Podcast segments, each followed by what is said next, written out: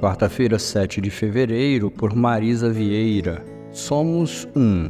Há um só Senhor, uma só fé, um só batismo, um só Deus e Pai de todos, o qual é sobre todos, age por meio de todos e está em todos. Efésios capítulo 4, versos 5 e 6. Na igreja há pessoas com diversas características, sejam sociais, culturais, etárias, dentre outras. Em todos os espaços sociais é comum ver distintos grupos unindo-se e identificando-se pelo que têm em comum. Na igreja local na igreja espalhada pelo mundo, o que nos une é Jesus. Somos um em Cristo. Na oração de Cristo ao Pai, o seu desejo é que sejamos um, como Ele e o Pai são um.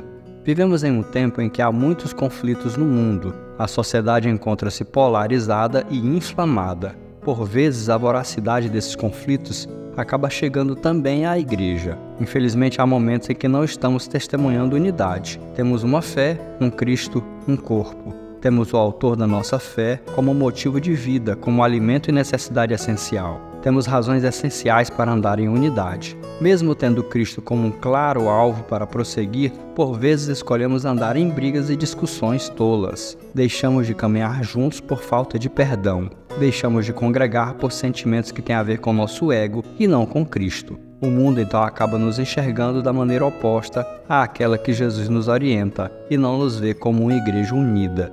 Podemos escolher hoje andar em unidade porque maior é o que nos une podemos caminhar mais uma milha, deixando de brigar por coisas tão pequenas, tolas e passageiras, e prosseguir para o que é eterno. Que sejamos um, como é um o Deus a quem servimos.